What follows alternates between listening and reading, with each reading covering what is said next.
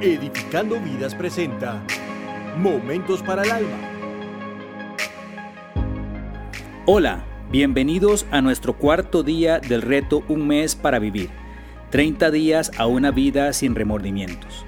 Cuando las luces parpadean y los electrodomésticos parecen lanzar suspiros, todos aguantamos la respiración y esperamos a ver qué ocurrirá durante un apagón.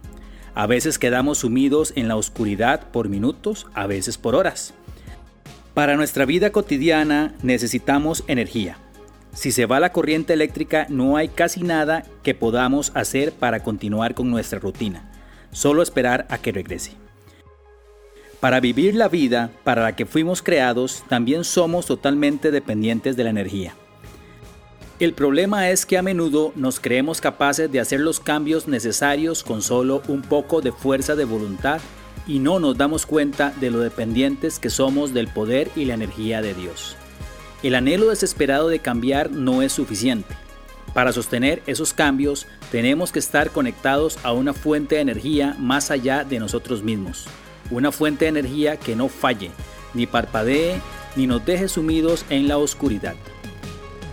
Tenemos que desplazarnos desde el poder de la fuerza de voluntad hasta el poder verdadero que nace de nuestra conexión con nuestro Creador. Si has llegado al final de ti mismo y te encuentras exhausto después de intentar controlar tu vida, Jesús te extiende la invitación más importante de tu vida. Vengan a mí todos los que están cansados de sus trabajos y cargas, y yo los haré descansar. Acepten el yugo que les pongo y aprendan de mí, que soy paciente y de corazón humilde. Así encontrarán descanso dice Mateo 11, 28 al 30. El reto de hoy, escribe una carta o una oración a Dios, procurando ser lo más sincero posible acerca de tus decisiones y frustraciones actualmente. Intercambia con Él tus cargas y permite que Dios te dé descanso en esas áreas.